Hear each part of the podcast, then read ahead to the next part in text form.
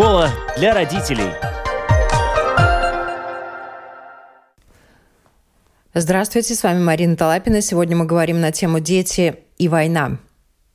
С нами на связи президент общества психотерапевтов Латвии, специалист экзистенциальной терапии, супервизор Роландс Бартащенок. Здравствуйте, Роландс. Здравствуйте. Сейчас все актуальнее, актуальнее прям вырастает вопрос, как общаться с детьми о войне. И, к сожалению, дети становятся свидетелями той информации, которую сейчас потребляют повсеместно взрослые. Это и фотографии, и видео, и телевизор, и интернет. Также детей берут с собой на акции. И хорошо, если это мирные акции. Также дети сами спрашивают, о войне, а что это такое, когда они видят. И возникают различные конфликтные ситуации в школах, когда преподаватели с различными позициями пытаются донести каждый свою позицию до учеников. Вот как со всем этим быть и что вы можете вообще посоветовать, э, когда и в каком возрасте, в каких ситуациях разговаривать с ребенком о войне? Наверняка нет такого конкретного возраста, когда надо с ребенком начинать разговаривать о войне. Но надо понять, что дети э, любого возраста, они находятся в неком информационном пространстве, в неком поле, э, с которым мы повседневно взаимодействуем. И не только вот э, этой информации, которая ну, иногда очень внезапно проникает там, через э, интернет, через э, телевидение, через радио, через разговоры в семье, они эту информацию впитывают и посредством просто присутствия, если родитель читает вот эту его волнующую информацию, беспокоится, тревожится, но ребенок на это как-то реагирует. Может, он не знает слова «война», что это такое еще. Но вот как раз самое время говорить о войне с ребенком, когда он спрашивает, что происходит. И тут важно наверняка так оценить э, взрослому, какими словами отвечать на ребенка волнующие вопросы. Потому что скрывать, э, отрицать э, или как-то успокаивать, когда вокруг ну, все неспокойны и волнуются, навряд ли необходимо. Тут надо каким-то образом открыто разговаривать и отвечать на ребенка интересующие вопросы. И как раз вот это будет ну, такая позитивная поддержка и эмоциональное такое успокоение ребенка, когда он будет получать адекватные ответы на свои вопросы. Ну и, конечно, понятно, что родители в стрессе не в конструктивном состоянии в страхе, не всегда могут принимать э, правильные решения. Уж точно в таком состоянии сложно заниматься воспитанием. И, к сожалению, мы наблюдали это, когда начался ковид, количество насилия в семье увеличилось. Вот э, эта ситуация, она может повлиять на то, что родители тоже начнут срываться на детях? Конечно, это однозначно может повлиять, потому что когда мы переживаем кризисные события, когда мы еще не адаптировались к такому долгому кризисному событию, которое протекает достаточно долго. Естественно, что мы все, дети, взрослые, становимся более реактивными, более такими чувствительными на происходящее вокруг. И тут ребенок может что-то не сделать, спросить не вовремя, обратить свое внимание родители, отвлечь от чтение э, там, каких-то важных новостей или чего-то. И, естественно, родитель может э, отреагировать э, как-то очень агрессивно, накричать, например, отстань и так далее.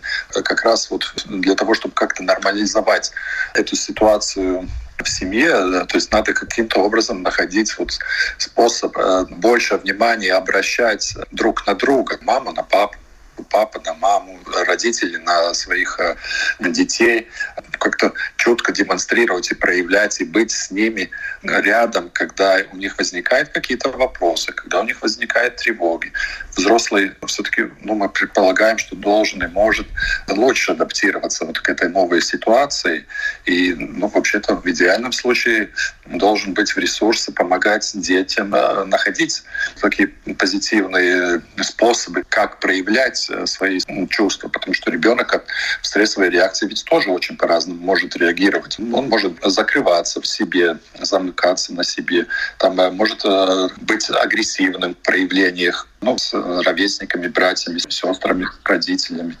И тогда, конечно, необходимо тут привлекать внимание и помогать этому ребенку разбираться, что же с ним на самом деле происходит, что он боится, от чего он грустит. И, ну, естественно, каждому ребенку э, свой способ как он проявляет эмоции. Но нам всегда надо помогать взрослым им понимать самих себя. И тогда мы можем как-то придумывать э, ну, разные способы, как ну, детей отвлекать на какую-то творческой деятельность, поиграть с ними, э, там, не знаю, порисовать и, и так далее. Но вот вопрос для того, чтобы ребенок был более защищен, эмоционально более стабилен, родителю необходимо найти свои опоры, чтобы он э, мог проживать это ну, как-то эмоционально адекватнее, да, более спокойно в семье, и как-то вот, чтобы эта война не переходила на войну в семье. Не заражать своей тревожностью да, ребенка. И других, которые там в этой семейной системе. Нас слушают э, в разных странах мира, и в том числе и в Украине. Сейчас там еще, слава богу, есть связь, есть интернет. Вот в ситуации, когда родители находятся непосредственно в зоне военных действий, это совершенно другая реакция и другая, может быть, даже где-то инстинктивная защита детей идет. Да? Матерям очень важно находиться рядом с детьми, отцам важно быть уверенными, что их дети и женщины в безопасности. Как инстинкт самосохранения работает в таких ситуациях? Всегда ли конструктивно поступают родители? У нас у каждого есть, наверное, свой э, лимит э, или свои границы, в которых мы можем сохранять способность нормально функционировать в абсолютно ненормальных э, обстоятельствах и ситуациях. И тут никого нельзя ни обвинить, ни упрекать в том, что в такой крайне критической для человека ситуации, как война, как прямая угроза физическому существованию, что он реагирует как-то неадекватно. Да? Мы не можем нормально реагировать в абсолютно неадекватных ситуациях.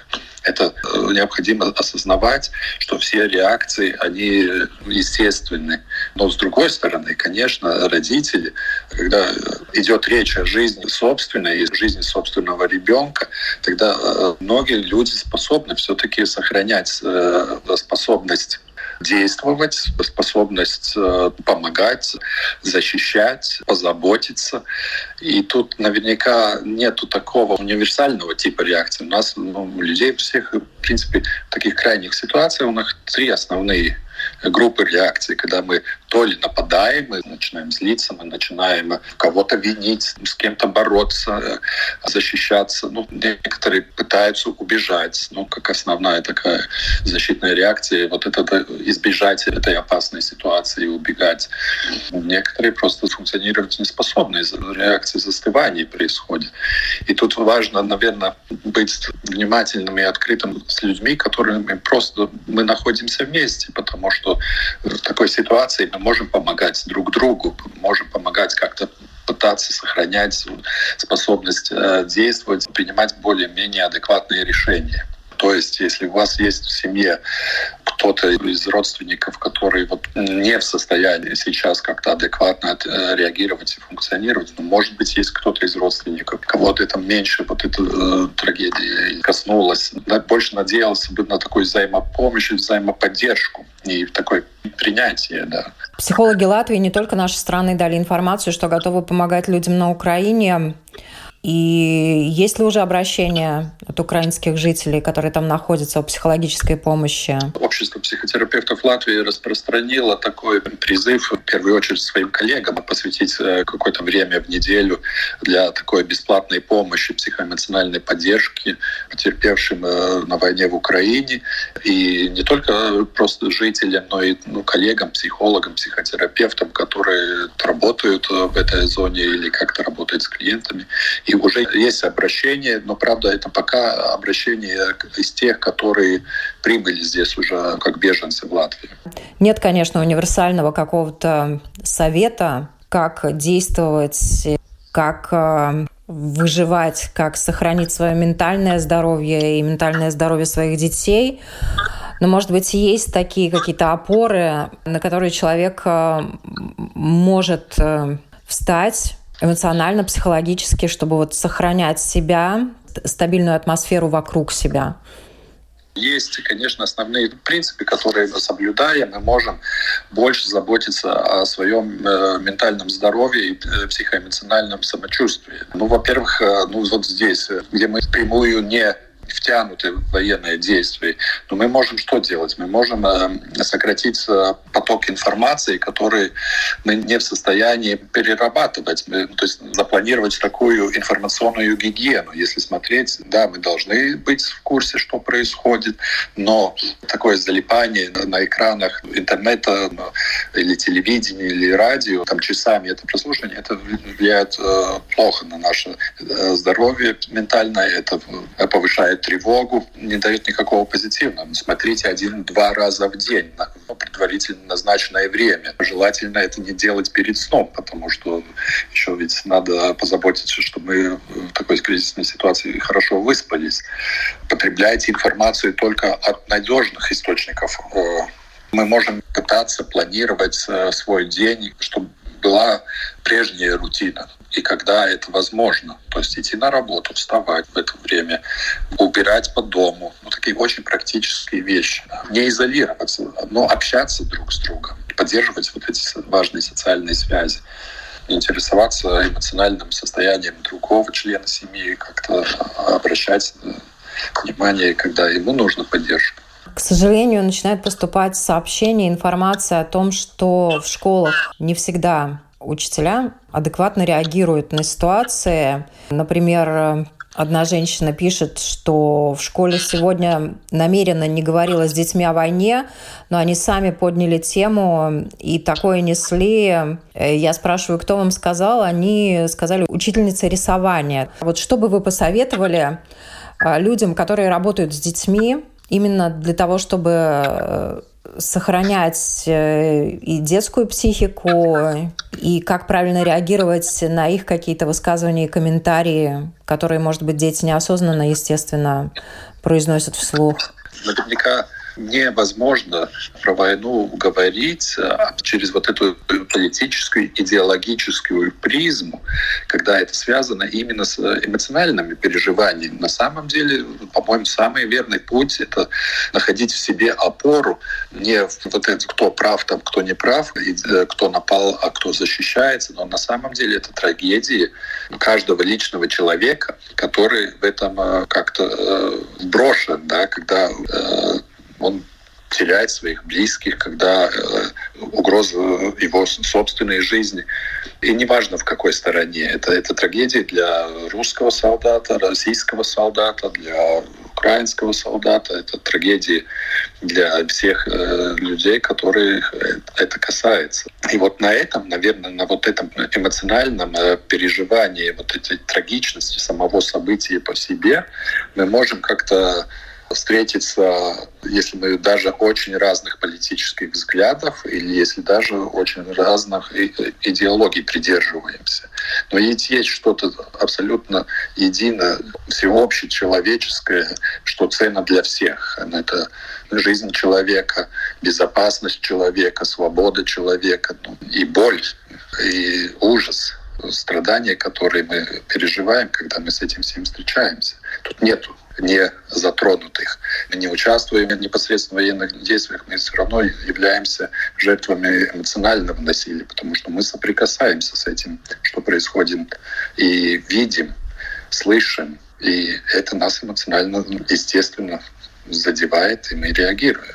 В такой ситуации единственное, что могу пожелать мужество и храбрость встретиться со всем э, спектром эмоциональных э, переживаний, которые вот эти события в нас вызывают. И не потерять человечность, не потерять вот это осознание, что фактически нас намного больше того, что объединяет. И мы действительно все страдаем от этого. Не пытаться как-то вот закрыться, а остаться вот с этой боли в душе, которая нам, может быть, может помочь как-то из этого всего ужаса выбраться. Спасибо большое. На вопрос Латвийского радио 4 отвечал президент общества психотерапевтов Латвии, специалист экзистенциальной терапии, супервизор Роландс Бортащенокс. Школа для родителей.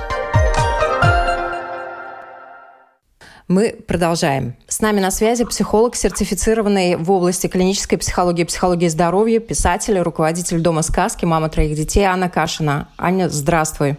Здравствуйте. Когда твои дети начали задавать тебе вопросы о войне? А, ну, наверное, в самый первый день, потому что в моей семье есть маленькие дети – и подростки, которые, конечно, уже сами забегают в ленту новостей, читают телеграм, находят какую-то информацию. И поэтому, в общем-то, ну, мы в самый первый день уже начали говорить о том, что происходит. Какие вопросы они задавали? И что ты им отвечала?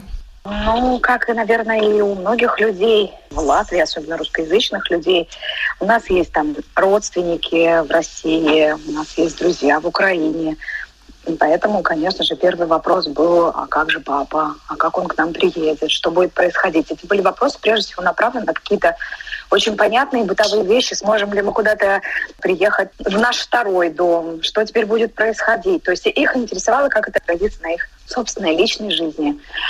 И поэтому, конечно, все, что я делала, это нормализовало их состояние, говорила, что переживать это нормально, что у нас вот такой план, что мы будем делать такие-то действия, что, что мы будем смотреть, для того, чтобы они понимали, что ну, есть в доме взрослый человек, который, несмотря на весь ужас происходящего, может что-то сделать, у него есть какие-то конкретные шаги, и что они могут не беспокоиться и заниматься своими детскими делами, продолжать учиться, ходить в школу, посещать там спортивные секции, в общем-то, спать спокойно. А с какого возраста ребенок уже начинает понимать, что мир даже рядом с мамой может быть небезопасен? Это очень сильно зависит от того, что происходит вокруг этого ребенка, потому что когда происходят какие-то трагические события, когда происходит какой-то кризис, а мы сейчас с вами живем в эпоху, когда один кризис плавно перетекает в другой. Мы два года ходили в масках, учились на удаленке, переживали карантины. И они уже знают, что мир, в принципе, это такое место, где все может меняться. Но они учатся и тому, что к каждой ситуации есть свой ключик, есть способы справляться с ней.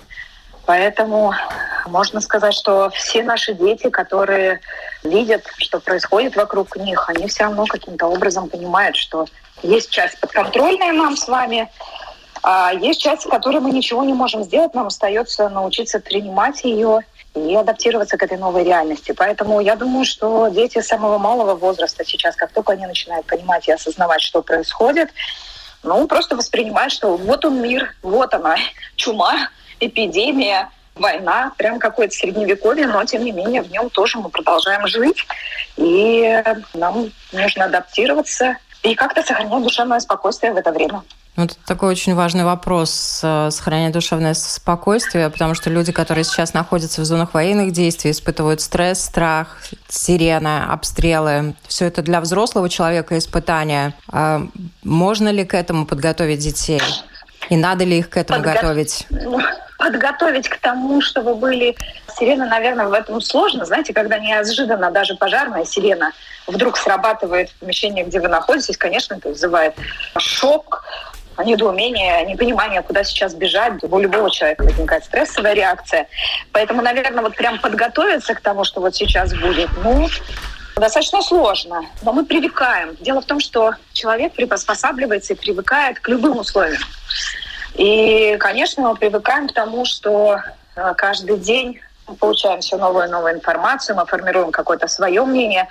То есть мы все равно к этому привыкаем. Каким-то образом мы адаптируемся к этому, даже если это очень тяжело. И, конечно, если у человека есть план, четкий план, что ты делаешь, если у него есть представление, что сейчас происходит, если его родители сохраняют спокойствие, то адаптироваться к этому гораздо проще. Ну, то есть то, насколько это возможно. Понятное дело, что дети тоже бывают разные. Что есть дети, у которых ну, один темперамент такой, более чувствительный, ранимый. И для них происходящие сейчас в мире события гораздо более травматичны, чем для тех людей, у которых все в порядке в семье, у которых там стабильная, может быть, психика, конечно, им проще. Но наша с вами ответственность как родители максимально быть прогнозируемым, четким, поддерживать продолжать рутину, да, то есть вставать вовремя, ложиться вовремя, то есть продолжать осуществлять ту деятельность, которую мы делаем здесь, поскольку мы не можем, может быть, поучаствовать непосредственно в событиях, выбрать тот вид помощи, может быть, активности, которые даст да, участвовать, например, или не участвовать в каких-то волонтерских организациях и движениях, то есть помогать какими-то добрыми делами, может быть, поддерживать родственников, звонить, спрашивать, то есть делать то, что находится в зоне нашей собственной компетенции.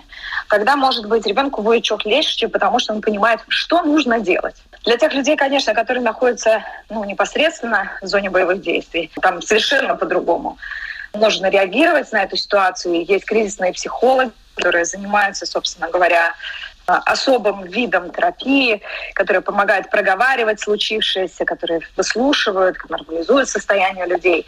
И это такая особая профессиональная работа, которую сейчас осуществляют, наверное, психологи всего мира. И, и у нас сейчас в Латвии тоже создается команда специалистов, которые будут помогать, например, беженцам, прибывшим здесь сюда, с психологической помощью как бы дети тоже должны видеть, что есть какие-то вещи, которые мы можем делать, есть мнения, которые мы можем сформировать. Наверное, может быть, сложнее всего это семьи, в которых есть несколько поколений, в которых разные, совершенно разные мнения по поводу происходящего, и как сохранить вот этот мир, несмотря на разные мнения, это такой сложный вопрос, наверное, в котором справляться придется прежде всего сначала взрослым, и только потом детям. Люди, у которых есть, например, и так какой-то посттравматический синдром, это становится такой причиной для ретравматизации, то есть для ухудшения их состояния. Дети, которые с тревожностями, с депрессиями, они тоже очень переживают по поводу того, что происходит. Происходит и на Украине, и, собственно говоря, здесь, в Латвии, очень многие боятся того, что сейчас начнется новая волна какого-то национализма, неприятия, что будут говорить «ты русский», а значит, нам с тобой нельзя иметь общих дел, и дети сами обеспокоены, они тоже об этом говорят. Да и взрослые, у которых были экономические связи, проекты с Россией, сейчас находятся в том положении, когда они не могут спрогнозировать, что будет завтра, как эта ситуация развернется, будет ли у них вообще работа, насколько хуже станет с деньгами. Они тоже все очень тревожатся. Это такие основные вопросы. Боже, как это такое может быть вообще в наше время, что такое может происходить прямо тут, рядом с нами, около нашего дома. И, естественно, мы работаем с этими запросами, и мы помогаем немного проветрить эти чувства и, ну, может быть, не складывать это напряжение. И учим людей такой наверное, превентивной помощи, чтобы они могли справляться с какими-то там приступами панических атак, с стрессовым состоянием самостоятельно, чтобы они отдыхали, чтобы они дышали вообще, потому что в тот момент, когда у нас стресс, мы замираем и сдерживаем дыхание. Мы помогаем им вернуться обратно из социальных сетей в дом, в семью, в работу, потому что одна из таких важных реакций — это бесконечное перелистывание каких-то социальных сетей, попытка узнать, что там сейчас происходит. И вот это вот тревожное такое потребление информации, оно на самом деле ну, не идет на пользу, а наоборот, тревога раскачивается, и поэтому очень важно ставить себе разумные рубежи и самому иногда говорить, нет, стоп, я должен остановиться, надо делать что-то другое. Очень много сейчас видео, фотографий с содержанием, которое не идет на пользу ни взрослым, ни детям. Какое они воздействие могут оказывать на детей и в каком возрасте? когда они уже не остаются картинкой, а когда они э, бьют эмоционально? Надо сказать, что чем младше ребенок, тем травматичнее, собственно говоря, может быть материал. Мы не говорим, конечно, о детях там младенца там, от нуля. Но если мы говорим с вами про маленьких детей, то чем младше ребенок, тем меньше э, вот этой информации он должен получать, потому что ну, наверное, вот эти взрослые, которые, о, война, кровь, ужас, оторванные конечности, это еще больше разогревает тревогу. Он ничего не может с ней сделать. Он не может ее контейнировать, не может ее проговорить, ему не хватает вербальных средств выражения. И поэтому, собственно говоря, в этот момент, что мы можем сделать, это плохая идея будет детский сад четырехлетнего ребенка с криком «Война наступила!» да? Ничего ну, хорошего в этом, конечно же, нету. Если мы говорим про людей уже школьного возраста, у которых у самих есть смартфоны, которые разговаривают, тут нужно ну, тоже разумное такое ограничение. То есть, с одной стороны, новости там, по телевизору, может быть, это та информация, которая фильтруется с точки зрения картинки, и тут можно сказать, что происходит, потому что они встревожены, им нужна информация. Ну, а подростки, подростки вам расскажут сами. А фильмы о войне, даже пускай художественные, нужно показывать детям? Сейчас я думаю, что у нас с вами каждый выпуск новостей, как фильм о войне.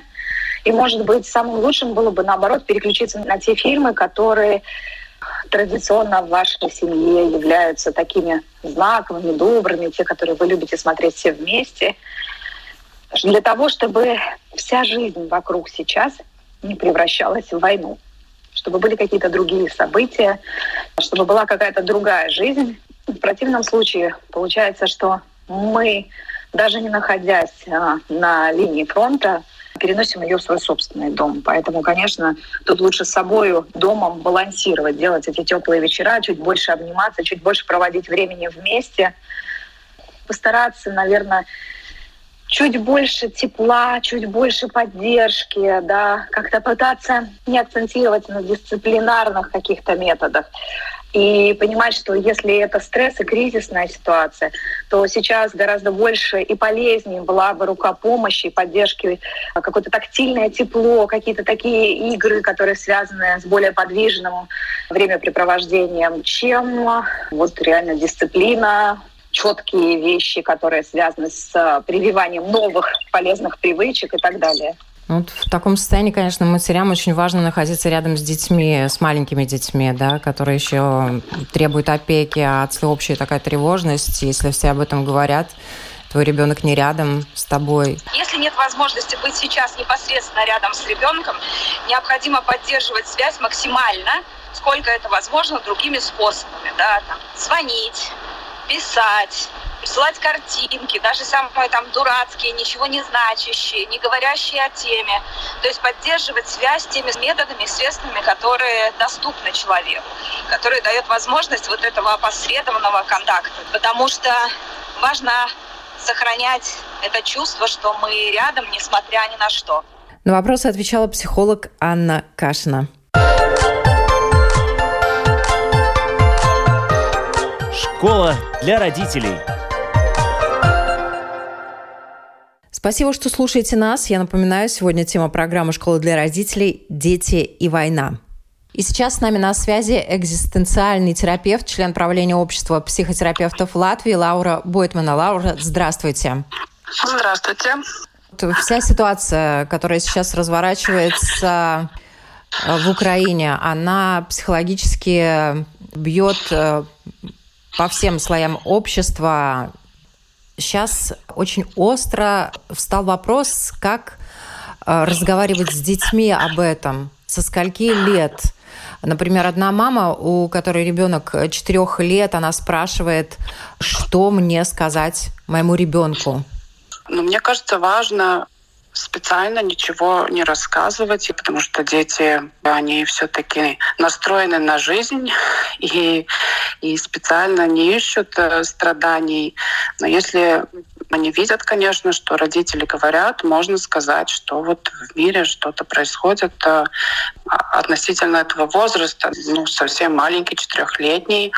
Если ребенок задает вопросы, или, может, мы замечаем, что он становится какой-то другой, или у него сновидение, или он начинает как-то отыгрывать в играх э, какие-то сценарии, или он что-то слышал, видел, что-то его напугало, то обязательно нужно реагировать на это и отвечать на все вопросы но тоже, чтобы не соответствовали возрасту, чтобы мы помогали ребенку, а не пугали его. То есть, да, война есть, Ну, тоже, наверное, это зависит от того, где этот ребенок. Это наш латвийский, то на данный момент э, никакой угрозы нет, и мы о тебе позаботимся. И будем делать все, чтобы ты был в безопасности.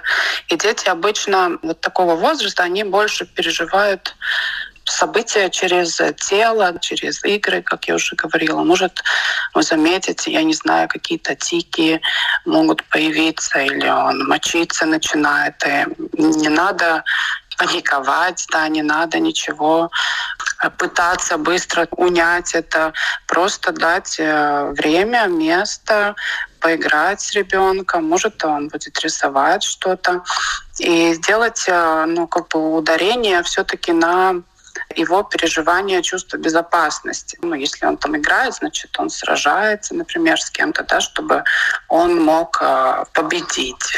И тогда он может реагировать, что он в безопасности. Или он может спрятаться, да.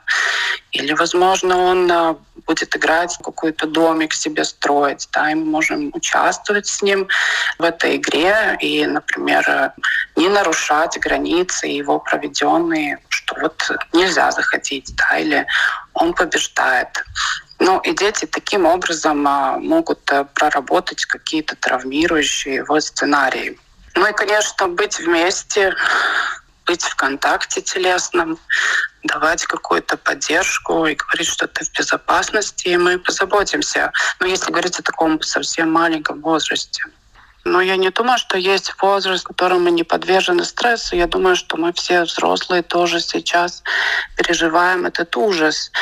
И я думаю, что важно различать э, где-то наш ужас, а где-то ужас ребенка, потому что важно тоже не упасть в другую крайность, что мы начинаем навязывать ребенку свою тревогу, потому что дети иногда живут э, ну, не то что в своем мире, да, каком-то изолированном, но они интересуются больше жизнью, да, и они э, с радостью встречаются с друзьями, и они постоянно не обдумывают, так как мы читаем новости, да, и следим, и поэтому да, они видят, и если они видят и сигналят о том, что что-то они видели ужасное, то важно честно отвечать.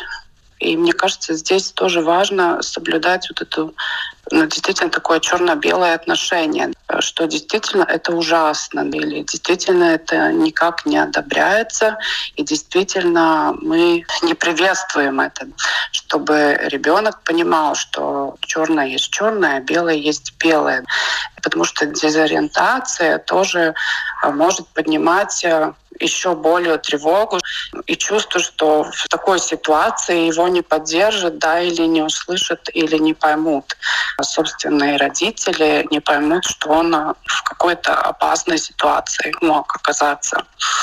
И здесь э, действительно такого возраста детей важно давать им возможность жить насколько можно ту жизнь, которая у них есть, э, свой график, э, свои друзья, музыка, сериалы, и отвечать на их вопросы, я думаю, честно. Ну, ни в коем случае не нужно принижать как-то или обесценивать те чувства, которые они говорят. Или там успокаивать, да, что да нет.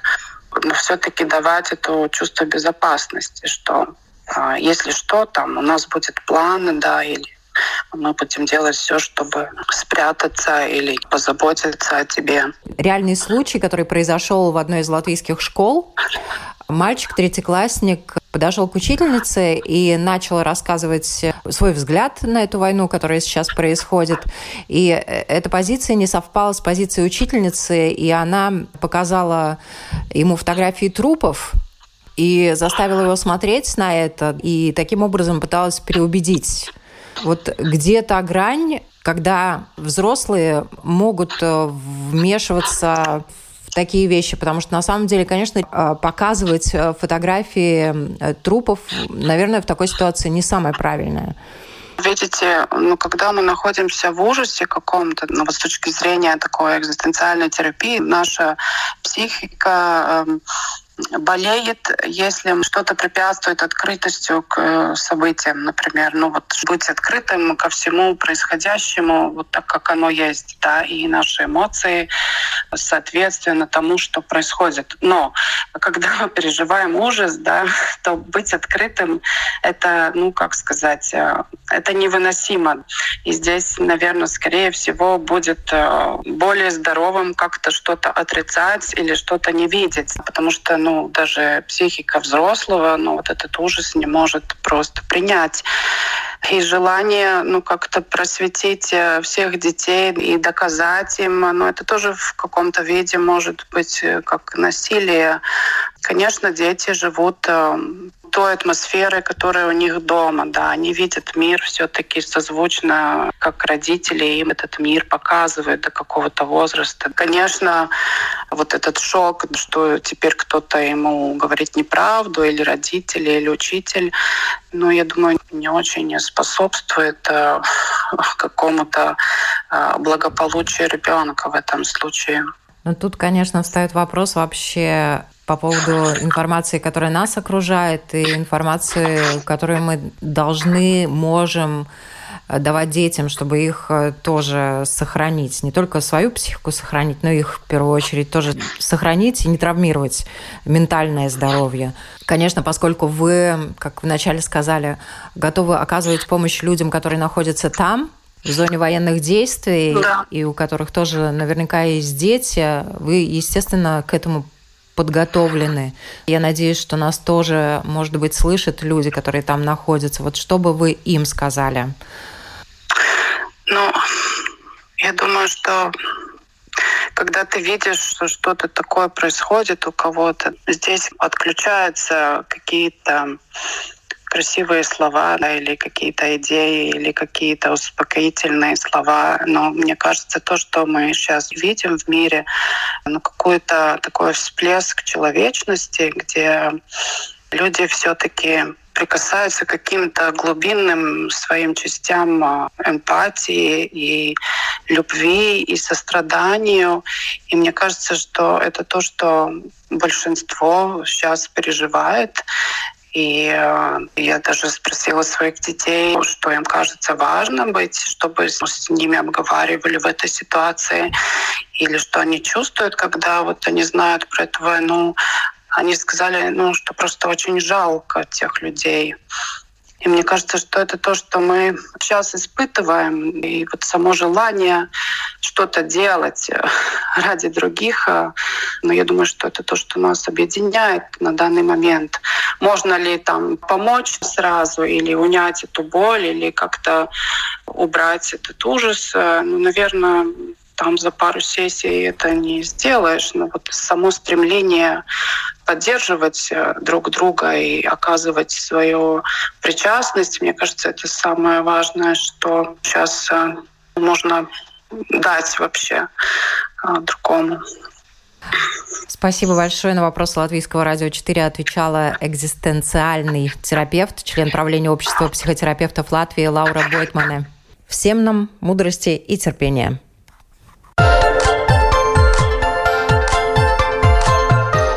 Школа для родителей.